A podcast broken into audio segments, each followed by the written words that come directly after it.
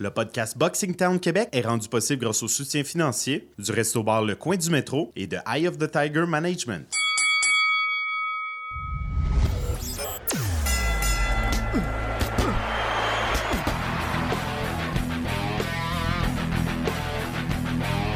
Vous écoutez le podcast Boxing Town Québec.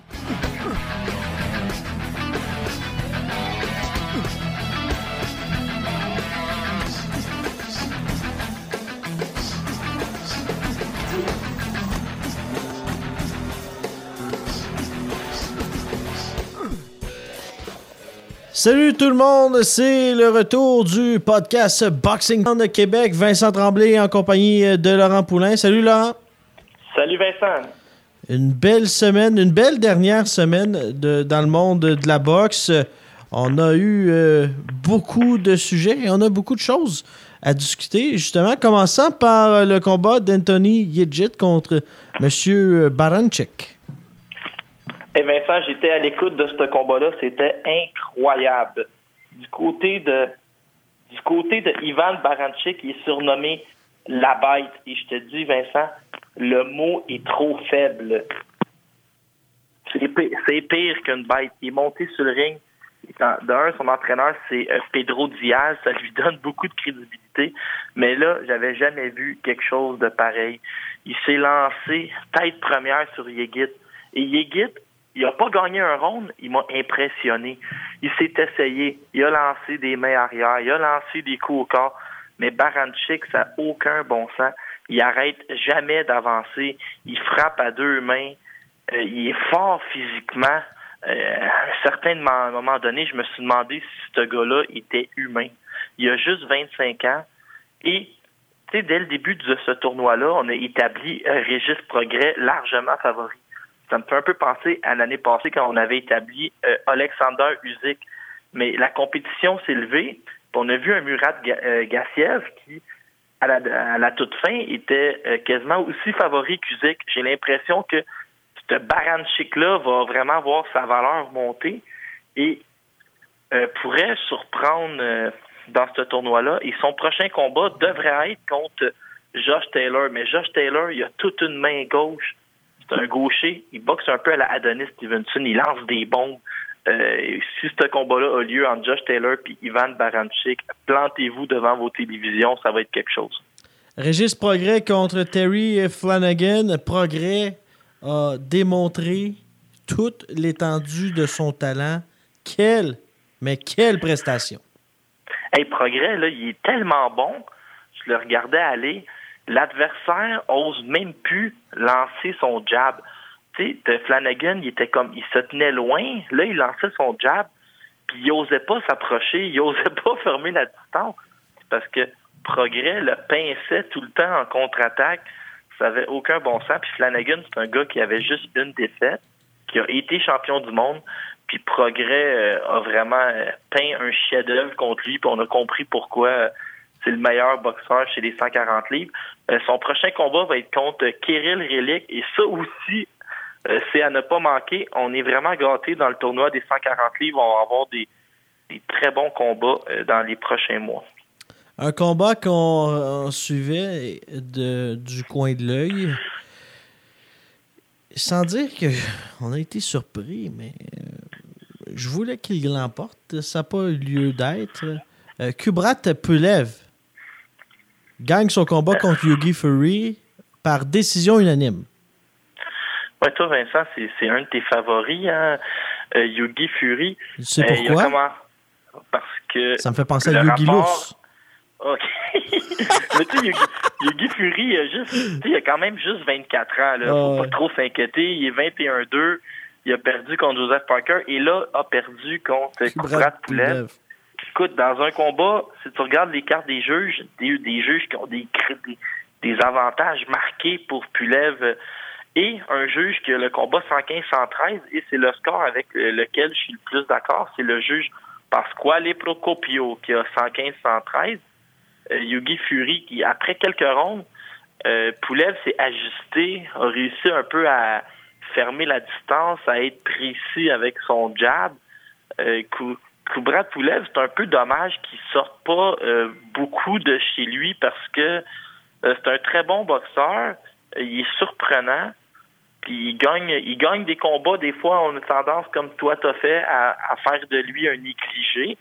Et il trouve toujours un moyen de gagner. J'aimerais ça le voir contre. Mais il était longtemps dans les classements. Il hein. faut se souvenir, avant son affrontement contre Vladimir Klitschko, longtemps, Pulev était considéré euh, comme celui qui avait ce qu'il fallait pour euh, détrôner Klitschko. Finalement, il s'est incliné par, euh, arrêt de l'arbitre, par TKO, knockout technique. mais Laurent, oui, il faut. je voulais que Fury l'emporte, mais il faut mentionner également que, que Brad Pulev, c'est tout qu'un défi. Et j'ai sa fiche devant moi, Laurent. pour reprendre tes dires, eh bien, c'est un nomade. Euh, parce que pendant longtemps, il a été associé, a été affilié, euh, a combattu en Allemagne, ensuite de ça euh, en Belgique, au Danemark. Et là, maintenant, s'est installé chez eux dans, à Sofia, dans sa Bulgarie natale. Donc, est de retour chez lui, donc un, nomade. Donc, peut-être, qui sait, un jour, on va peut-être le voir prochainement ici, on ne sait pas. Et je rappelle que sa seule défaite chez les pros, et contre Vladimir Klitschko. Et c'est Oscar Rivas qui a mis fin à son rêve olympique. Donc, euh, ça nous donne un peu euh, peut-être une idée du niveau d'Oscar, de qui on va parler plus tard, des, bonnes nouvelles, je pense. Pulev contre euh, Rivas, anytime. J'achète ça pay-per-view. Je paye même 100$. Payes-tu un billet d'avion vers la Bulgarie? ben, c'est moins cher d'ici, hein, de où je suis. On dit pas la destination, mais euh, je suis. Euh, à cause des admirateurs, hein? Ouais. D'un coup que je me fais violer en sortant de mon domicile. On sait pas. Jamais un bel homme. Un bel homme. je vais mettre des caméras de sécurité. Euh, un autre qui, qui était ton favori pour étudier. Bon, il l'est encore. Je sais qu'il l'est encore, mais dans les dernières semaines, Laurent, tu t'es pas caché pour dire que et on pourrait même ressortir les enregistrements que tu as dit ou entredit que Sergei Deravianchenko avait ce qu'il fallait peut-être pour battre euh, Gennady Golovkin, qui était lui l'aspirant. Ouais. Et là, Daniel Jacobs. Wow. Mais écoute, un combat de très, très haut niveau. Et Daniel Jacob, juste pour la petite histoire, Vincent, euh, il va perdre contre Dimitri Pirog le, en juillet 2010. L'année d'avant, il avait été nommé prospect de l'année par ESPN. C'était vraiment le boxeur le plus en vue aux États-Unis. Et Dimitri Pirog, allez voir la reprise, il l'a arrêté avec une extrême violence.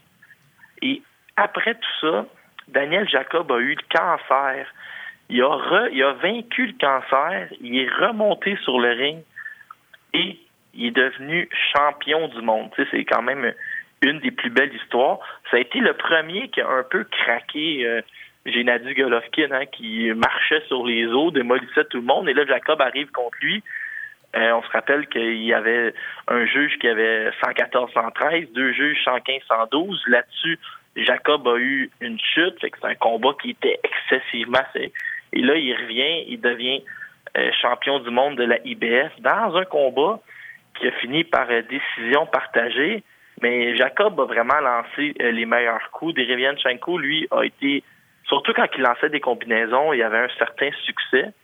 Et c'est euh, Julie Lederman qui a été la seule à donner un rond, à donner gagnant à Derevianchenko. Mais écoute, Vincent, un gars de 12-0 qui perd une décision partagée contre Daniel Jacob, il peut encore se promener le menton très haut et retourner rapidement dans un combat de championnat du monde.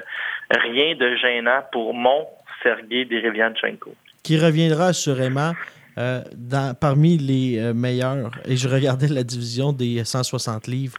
Ça fait peur. Aïe, aïe, aïe. Et je pense qu'on va créer d'autres ceintures. Eh non, non, non, c'est vraiment la division qui est la plus payante et qui est la plus compétitive.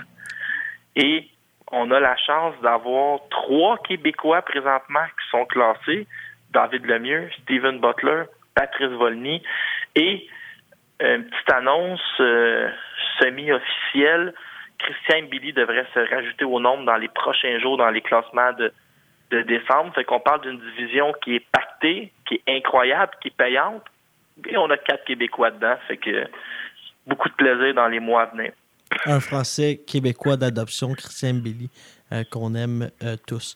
Et Laurent, le 1er décembre au Centre Vidéotron de Québec aura lieu l'une des plus belles cartes de l'année 2018, organisée par le groupe Yvon Michel. On en discute avec le représentant des communications, Vincent Morin. Bonjour. Bonjour. Euh, c'est une belle carte, une grosse carte de boxe, même avec Adonis Stevenson en grande finale. Il y aura également Shaquille Finn, Dario Bredician, Zouski, Bouchard, euh, également euh, Mariev Dicker et on peut voir sur BoxRec Alexander Teslenko qui euh, serait sur la carte.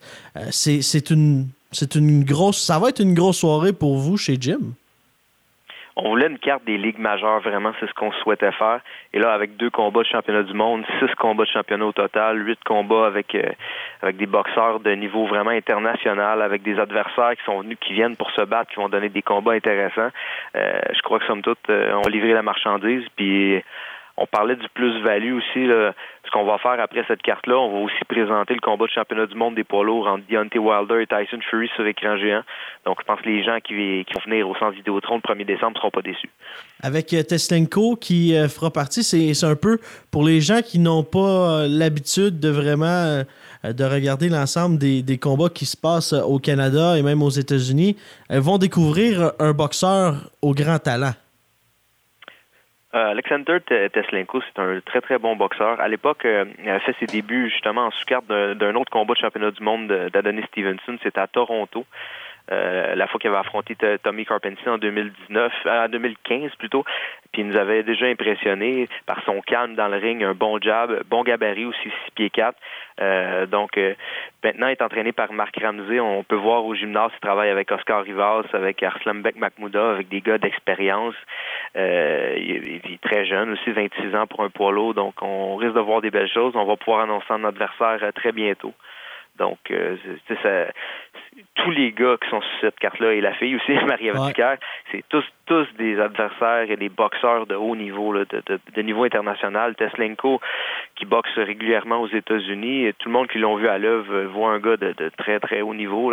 Donc, on parle d'un gars qui va se ramasser dans le top 15 mondial éventuellement d'ici un an, un an et demi un boxeur qui également a surpris pas mal, euh, pas mal de monde à son euh, dernier combat. Sébastien Bouchard va affronter Ali Funeka, qui devait au départ affronter euh, Michael Zuski. Mais pour Bouchard, c'est euh, une première tentative euh, dans un, combat avec une ceinture. va mettre potentiellement la main sur la, ceinture de la WBC continentale des, des Amériques. Ça, c'est un bon test également pour Bouchard. Ouais, ben du côté de Sébastien Bouchard, euh, ça faisait quand même un certain temps qu'on demandait de se battre pour une ceinture. Euh, on continuait de le garder actif, voir euh, jusqu'où il pouvait aller. Donc, puis il y a eu une blessure quand même à un bicep qui l'a tenu hors du ring un petit un petit bout.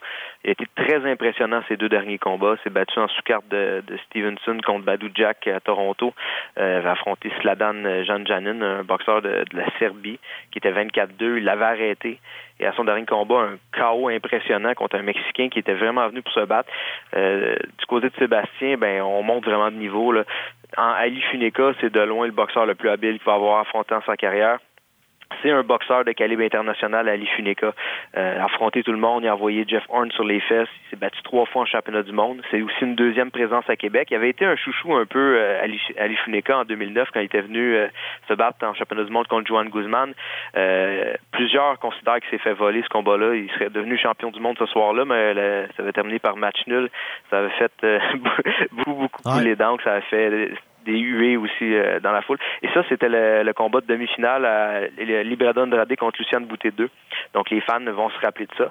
Et pour Sébastien Bouchard, ben, avoir un nom comme ça sur sa fiche, ben ça représente tout. Là. Il va pouvoir faire euh, faire sa marque euh, au niveau international et aussi aussi une première ceinture, le championnat WBC continental des Amériques.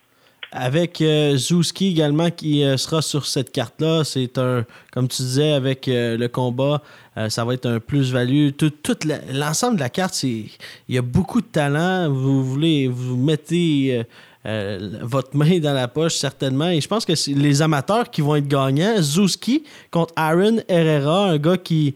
Un, vétéran également. Ça, c'est pour Zouski, c'est un autre test, une autre marche à, à passer. Ouais, ben, du côté de Michael Zouski, euh, après sa défaite, euh, sa première défaite en carrière contre Ponomarev, euh, il s'est rebattu seulement une fois. Et quand il est arrivé avec Jim, ce qu'on nous demandait, c'est rapidement de le, de le, faire réintégrer le classement mondial pour qu'il puisse vraiment avoir des combats significatifs. Et pour moi, c'est le premier vraiment combat significatif qu'on lui donne. Et c'est tout un test. Là. Aaron Herrera, c'est, pas une farce. Là. On parle d'un, boxeur qui a fait 10 rounds avec Jesse Vargas, qui, qui, a donné une guerre à Brandon Rios. Euh, deux combats comme ça sur PBC.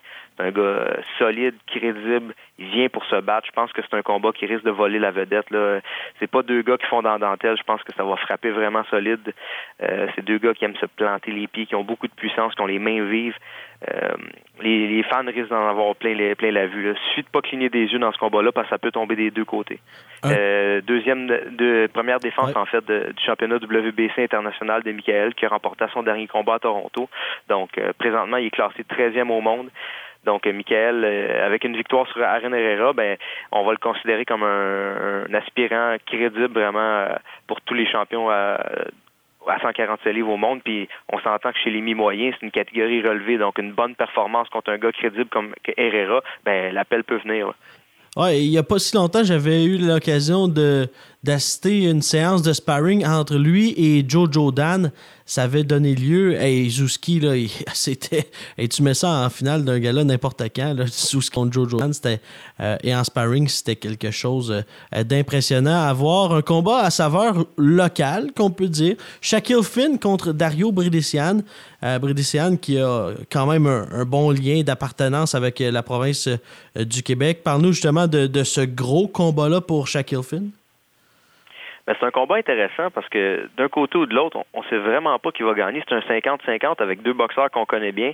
Ben, du côté de Shaquille Finn, euh, c'est un favori au Casino de Montréal. C'est un boxeur solide, fort physiquement, frappe fort des deux mains, bon jab.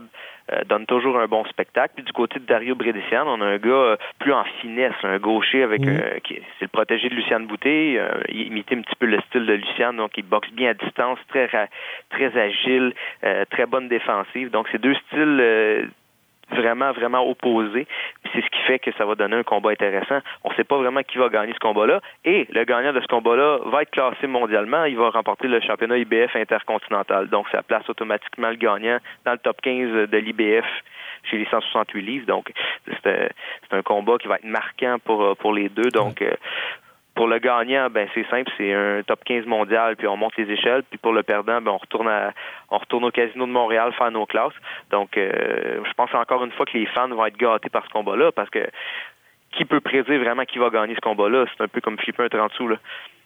Ça va, être, ça va être excessivement difficile et je pense que les amateurs, il y en a beaucoup qui, qui penche pour Dario, mais également pour euh, Shaquille. Les deux, je pense, sont vraiment appréciés euh, du public québécois et canadien également. Euh, ça nous amène aux deux derniers combats. Chris Namus contre Marie-Ève Dicker, ça sera annoncé dans les prochaines heures officiellement la conférence de presse. Le combat est officiel maintenant.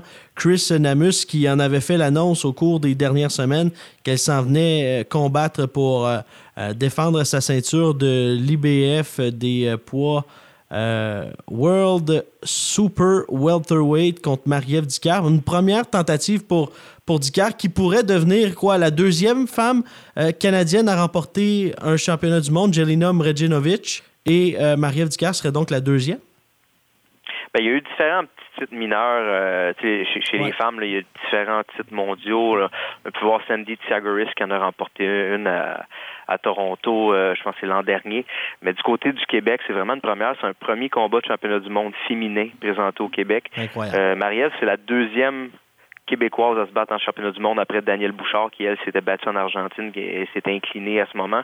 Euh, du côté de Marie-Ève, c'est intéressant. Chris Namus, c'est un nom vraiment là, sur la scène mondiale. On parle d'une boxeuse qui est commanditée elle-même par son gouvernement.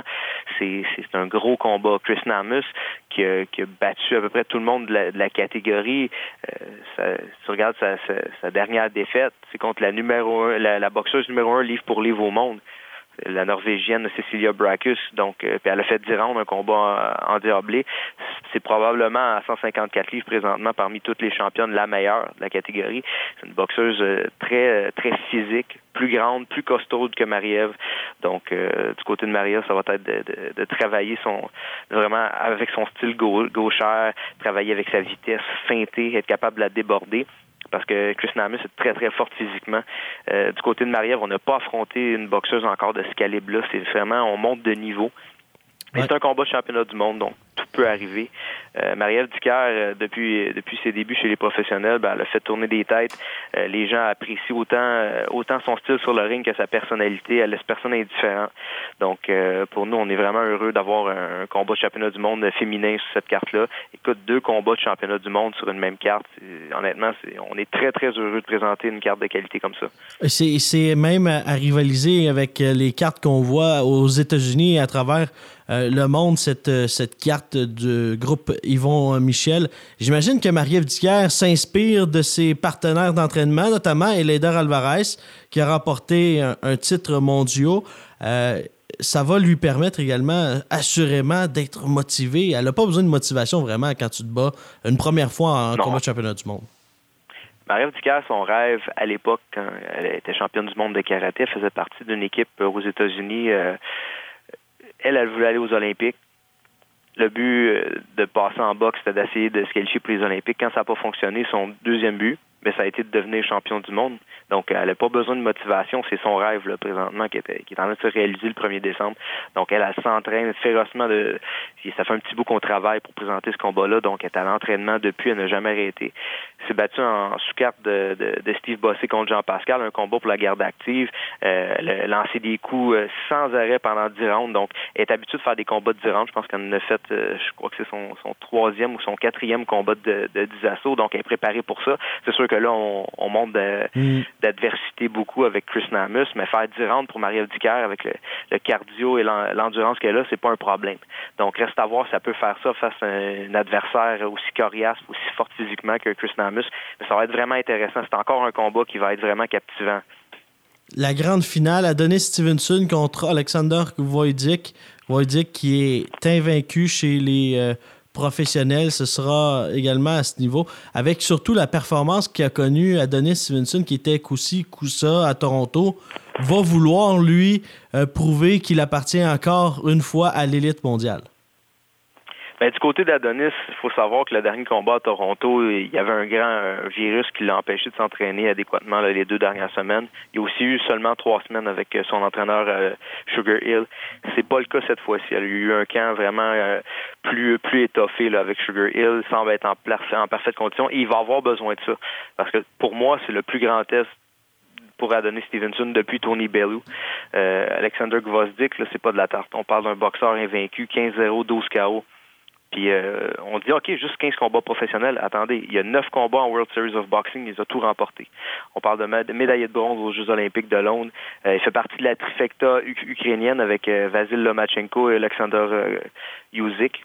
Donc, les deux avaient remporté l'or, lui avait remporté la médaille de bronze. Donc, quand tu fais partie d'un trio aussi fort que ça, ça peut te donner une certaine idée. On parle d'un gars de, de 6 pieds 2 aussi, bonne puissance, euh, bon style, seulement 31 ans.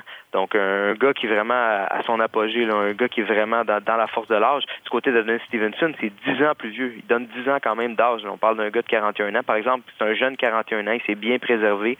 Euh, il n'est pas usé. Il n'a pas été dans des beaucoup, beaucoup de guerres. Il a fallu qu'il puisse dans ses réserves à son dernier combat contre Badou Jack, mais c'est tant mieux. Ça a juste prouvé justement que même quand il était en danger, il était capable de, revenir puis de, de servir de sa force de caractère. Donc encore une fois, c'est un combat où tout peut, peut se passer. La grosse gauche d'Adonis suffit qu'elle touche une fois puis le combat est terminé. Mais du côté de Gvozdik, on a de la puissance aussi. On gère bien la distance, on a de l'expérience autant chez les amateurs que chez les pros. Donc c'est un combat vraiment, vraiment intéressant.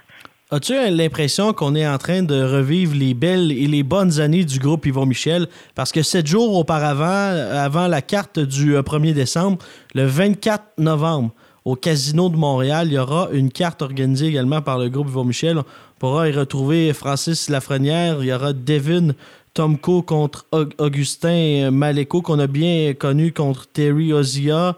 Euh, Jean-Michel Bolivar également sera de la carte. Hull contre Croteau, ça va être incroyable. Masloun Akdeniz également. Yann Pellerin sera euh, sur la carte. As-tu l'impression justement que euh, ça aussi, ça, rajoute et on, a l'impression qu'on reparle de plus en plus positivement de ce que le groupe Yvon Michel fait? Ça fait du bien.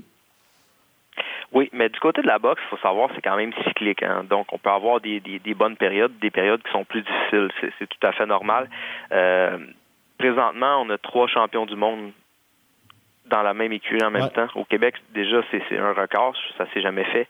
Et trois boxeurs dans la même catégorie de poids. On peut s'imaginer, là, c'est du jamais vu. Je pense pas qu'on va revivre ça non plus. On est vraiment dans une époque euh, une époque magique. Même Jean Pascal va se battre pour la, la seule ceinture qui n'est pas encore au Québec dans, chez les Milo le, 24 novembre, le même soir. Donc, oui, c'est du côté de, de, de, Jim présentement. On vit une, très bonne époque. Là. Présentement, ça va bien. Il y a Arthur Beterbiev aussi là, qui va se battre à New York en, décembre. Et Lader Alvarez qui a réussi un coup de canon en battant Sergei Kovalev. Ça, c'est probablement un des plus beaux moments du sport que j'ai jamais vécu euh, en, direct comme ça. Il va se rebattre, lui, en février aux États-Unis contre Kovalev. Oui, on vit des bons moments. Tu me parlais de la carte au Casino de Montréal. Ben, on, est en train de finaliser une entente. On a un très bon combat pour Francis Lafrenière qui risque d'intéresser les fans. Ça risque d'être très spectaculaire. Euh, son adversaire initial, on avait trouvé euh, Gabriel Martinez, qui est un boxeur qui a fait 11 rounds avec mhm. Canelo Alvarez, qui avait envoyé Acelino Fritas sur le derrière à son dernier combat. Euh, malheureusement, il est très malade présentement. Il a eu la, fièvre hémorragique d'angle, donc il faut lui changer d'adversaire rapidement. Mais on n'est pas perdant au change. On va pouvoir annoncer sous peu l'adversaire de Francis. C'est un très bon combat. Tu parlais justement de Danick Crotto contre Tommy Hull. Ça va être notre demi-finale. C'est un combat local vraiment spectaculaire. On a Jean-Michel Bolivar contre Manuel Garcia qui a déjà affronté Francis Lafrenière, Dario Bredesian. Island Dalkev va être là. Yann Pellerin aussi. Tomko contre Maleko. Euh, on a une bonne carte locale. Puis ça, c'est juste une semaine avant. Donc, moi, ça me donne doublement de, du travail, mais en même temps, c'est un beau challenge. Honnêtement, on présente deux belles cartes collées. Puis euh, je m'en voudrais de de pas parler de, aussi d'Oscar Rivas qui va se battre euh, en sous-carte aussi de, le, 1er décembre. Euh, du côté d'Oscar, ben on veut tester son bras. Il s'est blessé à son dernier combat euh, à Toronto. mais avec une victoire contre un gars classé mondialement, un gars qui est 18-0, 15, 15 KO ben, Ebenezer Tete du Ghana, qui est champion du WBO d'Afrique, ben, on, va avoir la chance de se battre probablement. On est en discussion avec Brian Jennings, donc un boxeur américain euh, très, très connu. Euh, euh, au niveau international. Puis ça, ça sera en sous-carte de, de Alvarez contre Sergei Kovalev. Donc, du côté d'Oscar, ça, ça, va être important de gagner ce combat-là, d'éviter les blessures. Et je pense qu'on va avoir une grande année 2019 avec Oscar. Je pense que ça va être l'année où il va le faire connaître. Puis pour moi, c'est en fait c'est le meilleur poids lourd au Canada, Oscar Rivas de loin. Euh, on parle d'un Olympien qui a tout cassé aussi chez les amateurs, puis chez, chez les professionnels. Euh, il y a eu quelques blessures, il n'a pas été chanceux, mais ça, reste le boxeur le plus puissant puis le meilleur poids lourd qu'on a ici au Canada. Et, aussi, on va avoir une découverte le, le 1er décembre. Wilfred Seyé. C'est un boxeur camerounais qui a seulement 20 ans, qui s'entraîne avec Stéphane Larouche. Il a fait ses débuts pro euh, dans son Cameroun natal. on parle d'un Olympien des Jeux de Rio en 2016, le porteur du drapeau camerounais. Euh, vous allez le voir. Je sais pas si vous vous rappelez Emmanuel Augustus, qui, dansait beaucoup en, boxant, qui, avait un style très spectaculaire. On l'appelait le, Drunk Master. C'est exactement le même genre de boxeur, mais imaginez un, un Olympien de 20 ans qui boxe comme ça. Vous allez voir tout un divertissement le 1er décembre. Et euh, on lui donne pas de la tarte pour un premier combat au Québec. On lui donne Fernando Galvan du Mexique. C'est un boxeur qui a battu Yann Pellerin, qui va donner tout un show en, sous-carte de Bossé Pascal. Donc, encore une fois, on donne des combats, des combats qui risquent d'être spectaculaires pour, euh, pour les amateurs. Puis c'est ce qu'on voulait faire là, pour les deux prochaines cartes, que ce soit au casino ou le, 1er décembre à Québec. Ça sera euh, une carte à surveiller. Et pour ce qui est d'Oscar Rivas, rapidement, est-ce qu'il y a des chances qu'il ne. Mais le plan, c'est vraiment il participe au 1er décembre, puis ensuite on, regarde euh, comment il va se porter physiquement si jamais euh, tout se déroule à merveille pour le placer en sous-carte euh, de l'Eder Alvarez, ou il y a des chances quand même que ça se signe avec Jennings avant, puis on demande qu'il soit en grande forme, non?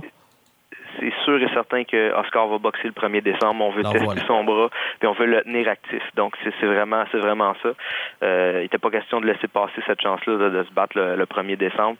Euh, donc ça va être vraiment un test pour son bras. On voulait voir si son bras allait vraiment tenir la route avant de l'envoyer dans un grand test comme Brian Jennings. Donc euh, oui, c'est sûr et certain qu'il va boxer le 1er décembre. Et pour ce qui est de Wilfrid Sailly, oui, c'était, je pense, l'un des, des, plus beaux, un des athlètes qui, qui, a, qui a que les gens voulaient voir et qui a vraiment attiré l'attention de plusieurs promoteurs. Donc, audition avec le groupe Yvon Michel le 1er décembre, ça sera surveillé. Vincent Morin, un plaisir, puis on se reparle bientôt. Ça fait plaisir. Bonne journée. Alors euh, voilà, c'était euh, le responsable du groupe Yvon Michel, Vincent Morin, toujours très intéressant, un très bon euh, communicateur, comme on peut l'entendre également lors des cartes du groupe Yvon Michel. Il y en existe beaucoup, hein, Laurent, des, des, bons communicateurs. Il y a moi et toi. Mais il y en a au moins deux. Deux, sûr. Sébastien Gauthier également. Oui, Sébastien Gauthier, j'aime bien. Moi, j'aime bien Francis Paquin et Adrien Meur de l'autre podcast, Le Compte de 8. Et euh, je ne vois pas de compétition. Euh, je les aime d'amour. Ah, oh, nous, on aime tout le monde, hein, tu le sais. Il n'y a ben, pas, de, pas de chicane avec personne. On aime tous les journalistes de boxe à travers. On est deux, deux, deux lovers, puis deux, deux Roger Bontemps, comme dirait ma grand-mère. Oui. Cette carte-là, ça va, être, ça va être le fun. Hein? Ça va être une, une très bonne carte. Vraiment content pour euh, Sébastien Bouchard, euh, je vais te le dire. Euh, mérite cette chance d'avoir une, première ceinture contre Ali Funeka. Et également, je sais que tu as un commentaire là-dessus, ce combat-là entre Dario Bredician et Shaquille Finn. Eh bien, moi, je veux juste y aller globalement. Là, tu sais, cette carte-là, euh, je savais pas trop à quoi m'attendre parce que je savais, euh, on se doutait qu'Adonis Stevenson allait affronter Alexander Vosdik. Ce n'était plus un secret pour personne. Et à la maison, là, que vous aimiez ou pas Adonis Stevenson, je vais vous assurer une chose.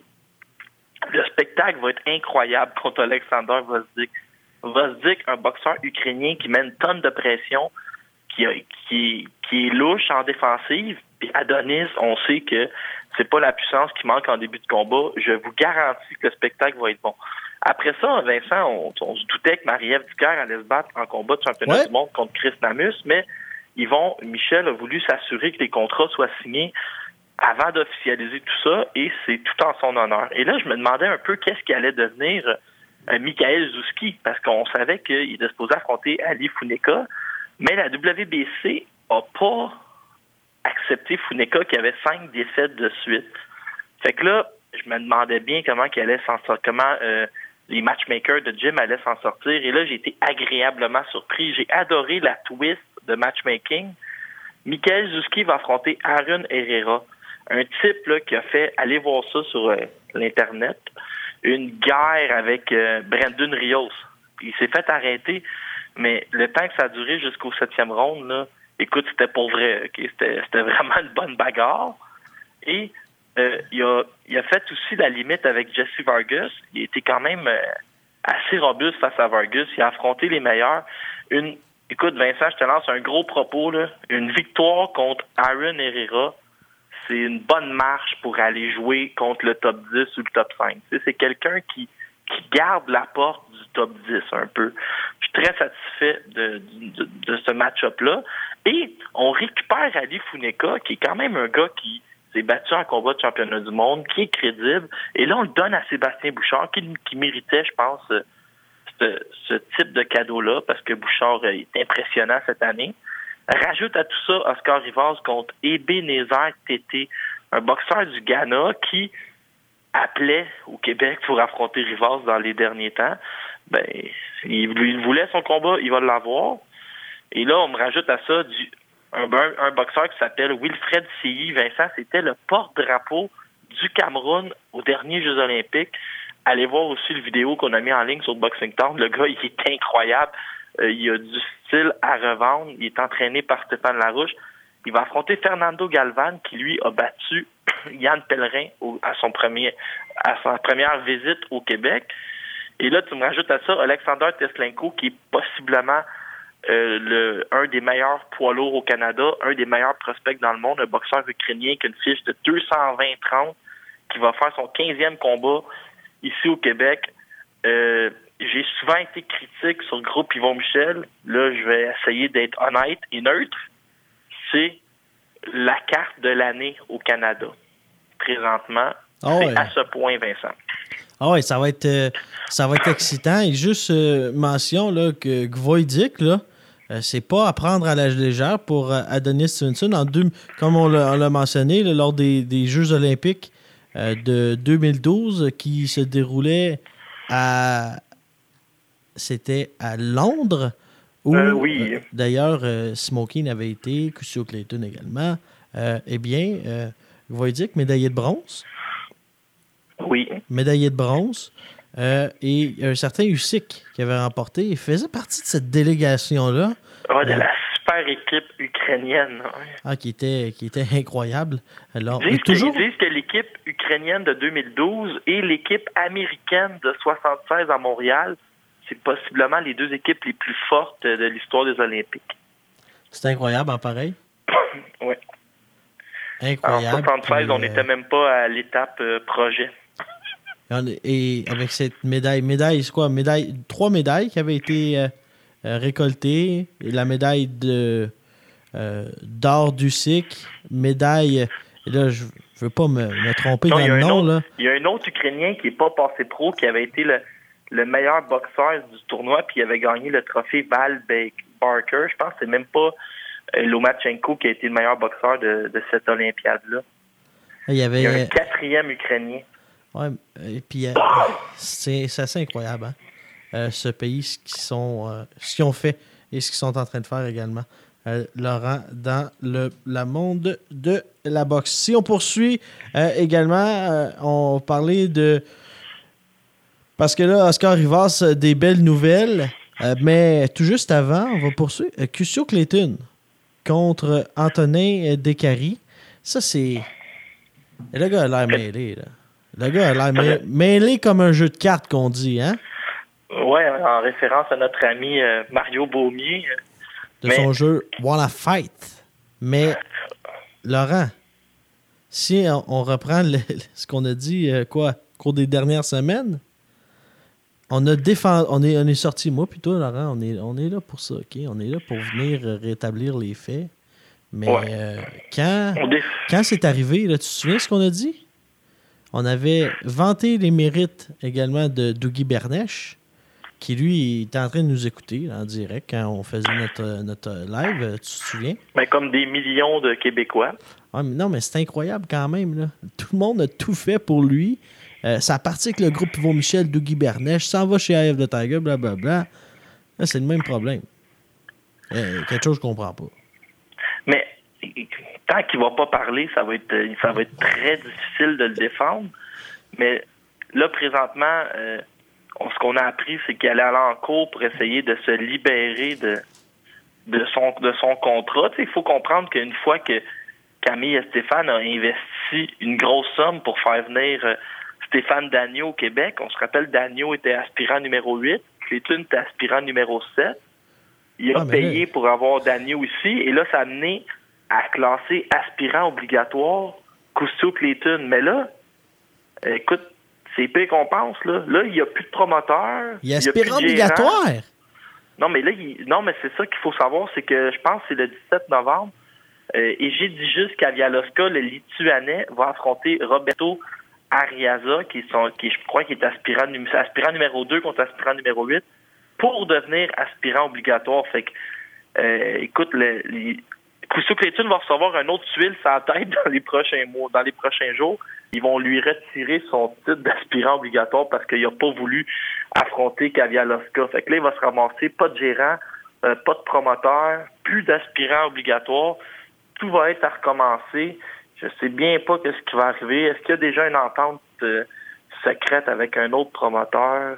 Écoute, c'est très, très dur à suivre de son côté. Et sais, à la défense de, des gens qui l'ont représenté, tu sais, par son style, il n'est pas nécessairement euh, très pour le. C'est pas un style qui est très pour le public. Ouais. Mais il est très efficace. Mais tu sais, il est arrivé ici à Montréal, il n'a pas appris le français. C'est pas quelqu'un qui a une personnalité qui est flamboyante. Un type très gentil, là, des fois qu'on lui a parlé, euh, du vraiment rien à redire. là. Il est c'est une bonne personne, mais il apprend pas le français, donc il devient très dur à vendre. Puis on peut comprendre, euh, on peut comprendre les promoteurs aussi. une fois que tu as investi, genre, tu veux, tu, veux rentabiliser, genre, je sais pas, c'est dur à suivre. Si on parle pas, euh, on va souhaiter la, meilleure des chances, puis de, remonter au classement. Mais je me mets dans, dans, dans, la peau d'Antonin Descaries, là. Puis il doit avoir le goût de se remettre à, vraiment à 147 livres puis d'y aller. Je sais pas, si tu as vu Je sais pas si tu as vu Antonin récemment, euh, il n'y aurait pas grand chose à faire pour remonter sur le ring. Deux livres, c'est vraiment vu, J'ai vraiment vu un retraité en aussi bonne condition physique. Ben, le dernier retraité qu'on a vu aussi en forme, c'est Jean Pascal. Oui, c'est ça. Et puis c'est deux, deux anciens euh, meilleurs amis, si ma mémoire est bonne. Euh, Antonin est en superbe condition physique. Comme on dit, il partage pratiquement le même sang. En même temps, ce serait incroyable, hein? Imagine, euh, imagine l'affiche du combat. Il revient pour il revient pour défendre la compagnie contre un, employé qui a quitté, genre là, c'est le côté patronat contre employé. Le con. hey, tu te souviens de l'affiche de Francine Tétu contre Éric Bazignan? Ouais. C'était un compte à régler. Ah, on peut reprendre la même affiche. Jason, prépare-nous une affiche. Imagine la, imagine la FTQ qui achète des tables pour euh, représenter le, travailleur. Ken Pereira avec euh, Rambo Gauthier qui s'amène. Euh, le médiateur également, l'ancien médiateur de la, des Ligues majeures qui est avec vous autres là, à Post Canada. Ah ouais, ouais, ça c'est un, autre dossier, Vincent. hey, Laurent, tu m'as tellement fait rire avec ton affiche, là, sérieux. C'était incroyable. Un dossier qui est, qui est le fun à suivre, c'est celui d'Oscar Rivas. On parlait tout à l'heure, euh, on ne sait jamais dans la contre euh, Poulev, mais là, il y a des, bien belles choses euh, qui se dessinent à l'horizon pour l'autre Colombien qui frappe à la porte d'un combat de championnat du monde. Oscar Rivas, là, si on se rappelle, il est arrivé au Québec en, en 2009, Vincent. Je je me rappelle pas exactement l'histoire. Je pense qu'il avait voulu retourner il était retourné en Colombie pendant le temps des fêtes. Il a essayé de revenir au Canada par le Mexique, tu sais, dans la dans, la légalité, mais je pense qu'il y avait eu quelque chose qui avait accroché avec un douanier. Là, ça a été compliqué pour les papiers. Puis on ne l'avait pas revu avant 2011. Il est arrivé quelque chose, là, je me rappelle pas vraiment l'histoire. Mais à chaque fois que le pauvre Oscar réussit à prendre un certain momentum, il arrive quelque chose. On se rappelle qu'il était allé aux États-Unis affronter Jason Petawi, qui est un bon prospect, qui est un gars de 16-1. hey Vincent, il a démoli Petawi en un ronde. Je sais pas si tu te rappelles de ça. Il a envoyé trois fois au tapis. L'arbitre a donné deux points parce que malheureusement, Rivas il a fini une combinaison pendant que Petawi était rendu pas mal couché à terre. Fait que là, il s'est fait enlever deux points. Petawi s'est relevé, il l'a fini. Là, ça allait bien. C'est arrivé, Vincent, il avait une blessure. Il a remonté sur le ring il a battu Joey Abel. Euh, Joey Abel, là, allez voir sa fiche, un gaucher s'appelle The Iceman. Il a surpris des prospects dans sa vie. C'est un bon boxeur. Il l'a démoli au deuxième round. là, on pensait que c'était reparti. Mais ça a encore fait mal. Là, il a affronté Jeremy Bate, Jeremiah Carpentier. On pensait, encore là, entre Bate et Carpentier, Vincent, il y a 13 mois. C'est toujours, toujours, c'est toujours un peu le problème de Scar Rivas. On arrive à créer un momentum sur lui, puis là, il se blesse. Là, il a affronté Hervé Hubo, il s'est encore blessé. On se rappelle l'histoire contre Gerald Washington où euh, la commission de la Californie a un peu capoté, euh, a décidé que son œil était, mal en point, il pouvait pas se battre. Fait qu'à chaque fois qu'Oscar a un bon momentum derrière lui, euh, il arrive une malchance. Mais là, ça semble être chose du passé et il pourrait affronter, devrait affronter, écoute, je pense que les négociations sont très avancées, Bryant Jennings. Mais Brian Jennings, 13e sur BoxRec, c'est deux défaites. Vladimir Klitschko au juge et Louis Ortiz, un boxeur de la région de Philadelphie. C'est toute une marge, Vincent. Et quand tu bats Brian Jennings, t'es tout de suite... Euh, on peut dire que tu es parachuté en combat de championnat du monde. Écoute, c'est juste une question de temps. Fait que Oscar va avoir la chance de briller, la même chance un peu que Elander a eu contre Kovalev. C'est autour de d'Oscar Rivas de l'avoir. Et quand je vous dis que c'est un bon boxeur, Brian Jennings, il a des victoires sur Arthur Spilska, André Fedosov, il a battu Mike Perez qui était dans le dernier tournoi euh, de la Super Série. Euh, il a battu euh, Alexander Dimitrenko, le grand, le grand russe. Fait que, on parle d'un tout un boxeur, Vincent, un combat qui est très 50-50 dans ma tête. Et aux États-Unis, les Américains sont chauvins. Donc, Oscar Rivas devrait être négligé, mais peut-être aller créer la surprise là-bas. Ça sera surveillé. David Lemieux contre. Ce sera contre Toureano Johnson. Toureano Johnson, et c'est toute une histoire. Hein. Quand David Lemieux s'était battu pour euh, défendre son titre de la IBF contre un certain euh, Gennady Golovkin, si tu te rappelles, Vincent, je sais que tu t'en rappelles, le premier combat de la soirée, c'était Toureano Johnson contre Eamon O'Kane. Et le gagnant devenait aspirant obligatoire au titre de la IBF. Donc, euh, Golovkin ou le mieux avait tout de suite un client qui s'appelait Toureano Johnson ou Eamon O'Kane. Ce soir-là, euh, Johnson a lancé plus de 1100 coups de poing contre Eamon O'Kane. Il avait vraiment été d'un festival. C'est un bon boxeur, il vient des Bahamas. Il a gagné deux combats aux Jeux olympiques, puis il s'est fait arrêter par Kanat Islam. Euh, Johnson, c'est un peu, pas un kamikaze, là, mais tu sais, c'est encore une fois un, bon matchmaking de la part de, des gens qui euh, veulent le bien de David Lemieux.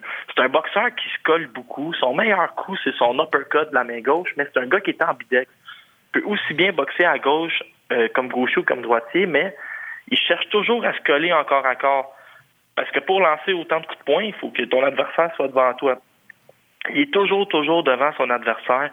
Euh, il aime échanger.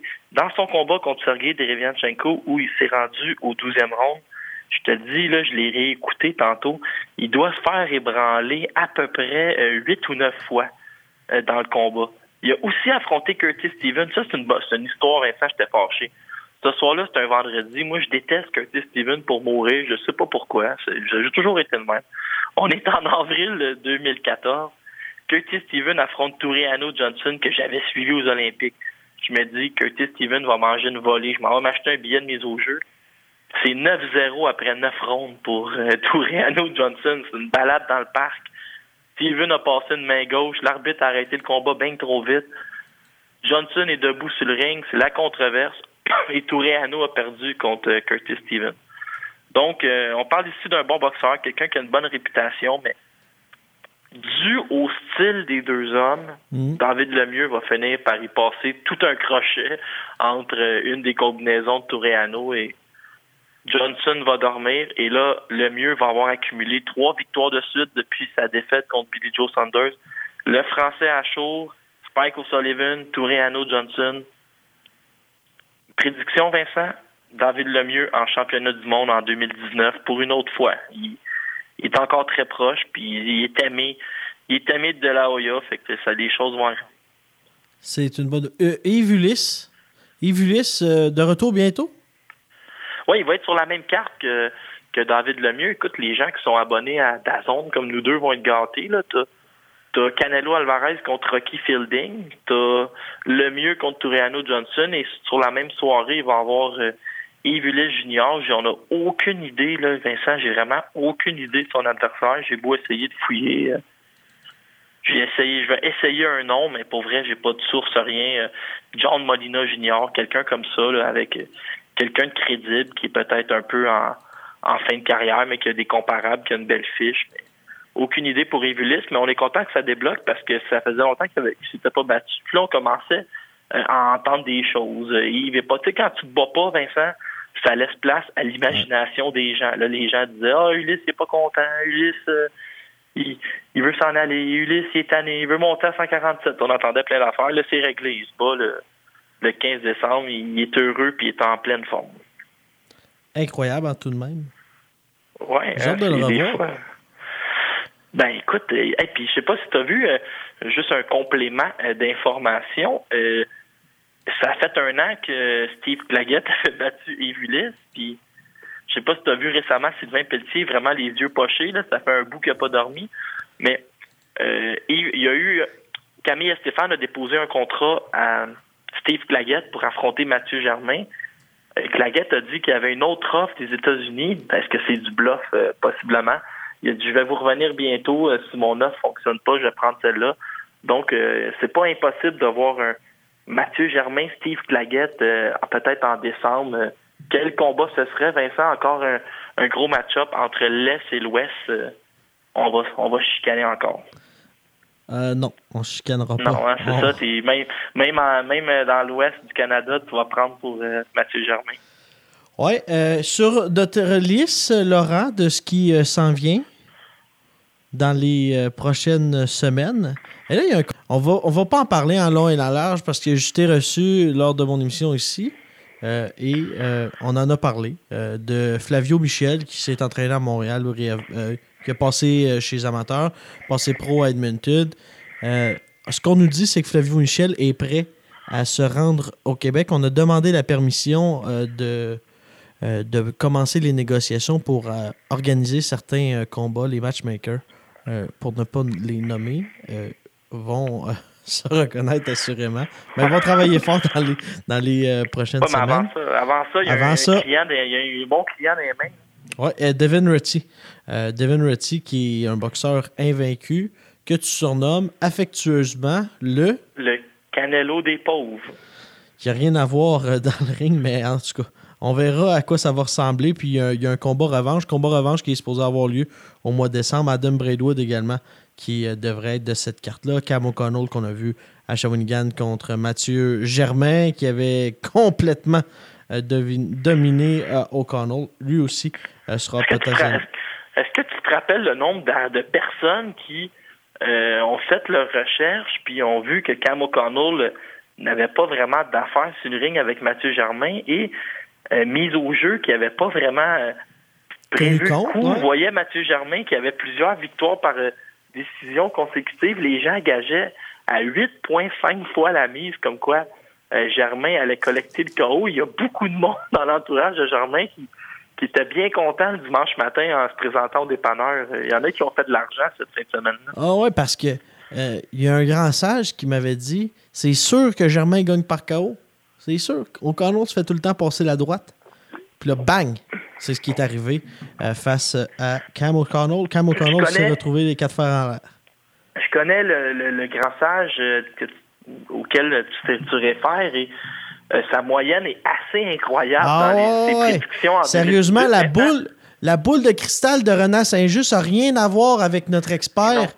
Sérieusement, il a prédit également comment ça allait se terminer et à quelle ronde? Bazignan. Bazignan contre dessus. il y avait le ronde, il y avait puis, tu sais, il décrivait ce qui allait se passer sur le ring, mais c'est en plein ça qui est arrivé. Même euh, le grand sage qui va se reconnaître, là, il me fait même un peu peur. Euh. Pour moi, si tu lui nommes deux boxeurs canadiens, je pense qu'il peut te nommer quasiment la minute à laquelle le combat va finir ou le score des trois juges. Donc, euh, si vous voulez, on est prêt à prendre les mises pour payer tout ce qu'on a à payer. Laurent, euh, payez-nous et on va vous donner le nom. On va vous donner son, contact. on vous envoie le contact. 100 pièces par personne. C'est le genre de gars qui peut faire fermer mise au jeu, hein, j'ai l'impression. Ah, mise au jeu. Mise au jeu, ils barrent le porte en ce moment parce qu'ils veulent plus ah, qu'on les appelle. Euh, Laurent, Josh Taylor contre Ryan Martin et également Miguel Burchelt contre Miguel Roman. Et euh, ça, c'est deux bons combats. Josh Taylor, euh, boxeur invaincu, euh, l'Écossais. C'est un gars qui, chez les amateurs, chez les amateurs, aurait tout gagné. Le problème, c'est qu'il y avait un certain Lomachenko dans la même catégorie de poids.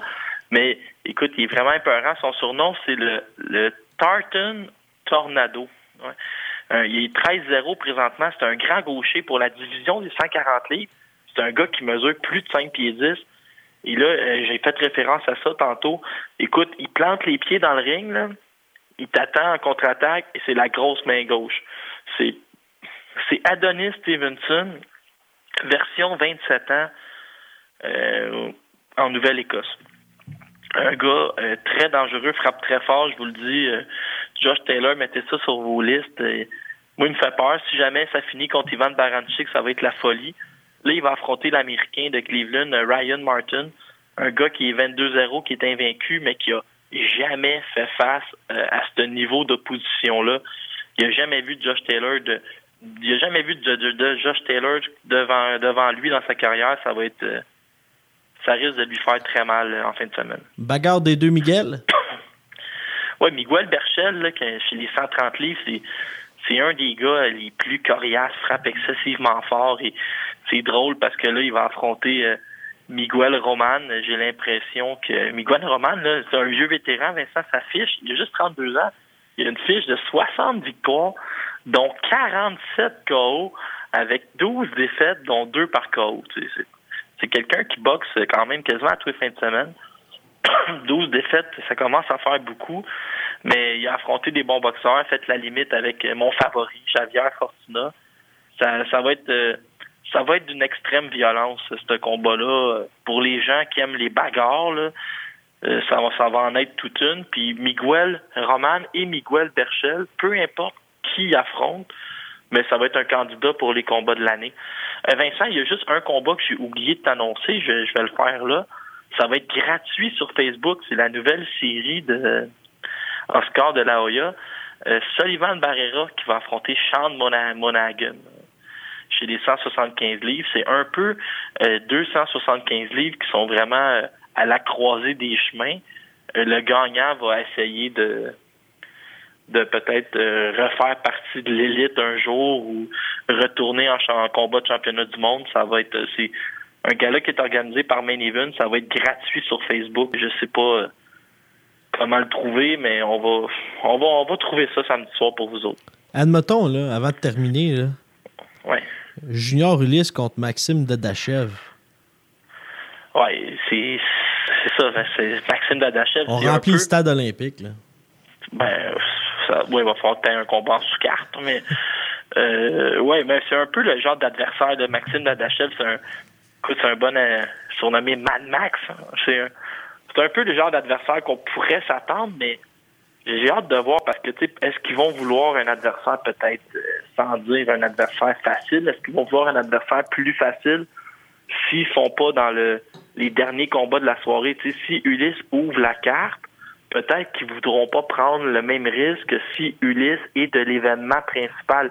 Même si Dazone présente la carte au complet, si, exemple, tu as la grande finale, tu as le combat de le mieux, puis tout de suite après, c'est Ulysse, on peut s'attendre à un fort niveau de compétition. Si Ulysse, c'est simplement le, le combat d'ouverture quand il y a. le fameux combat que tu écoutes là, en début de soirée où il y a 34 personnes dans la foule qui regardent leur monde et leur cellulaire, parce que aux États-Unis, ils n'ont pas cette même culture-là d'arriver pour le, le premier combat de la soirée, comme tu vois au Québec, souvent, surtout les gars-là d'ailleurs de Tiger, il y a vraiment des boxeurs qui ont des foules qui suivent, des combats de sous-carte comme euh, Sébastien Roy qui remplit des autobus, fait que c'est déjà beaucoup d'action au premier combat. Aux États-Unis, c'est pas comme ça. Fait que peut-être qu'on pourrait risquer un peu moins si c'est en début de soirée. Hein. Ça va être à suivre. On devrait avoir la confirmation de son adversaire cette semaine. Histoire à suivre également, on invite euh, les gens à se rendre sur euh, le site de punchinggrace.com. Exactement.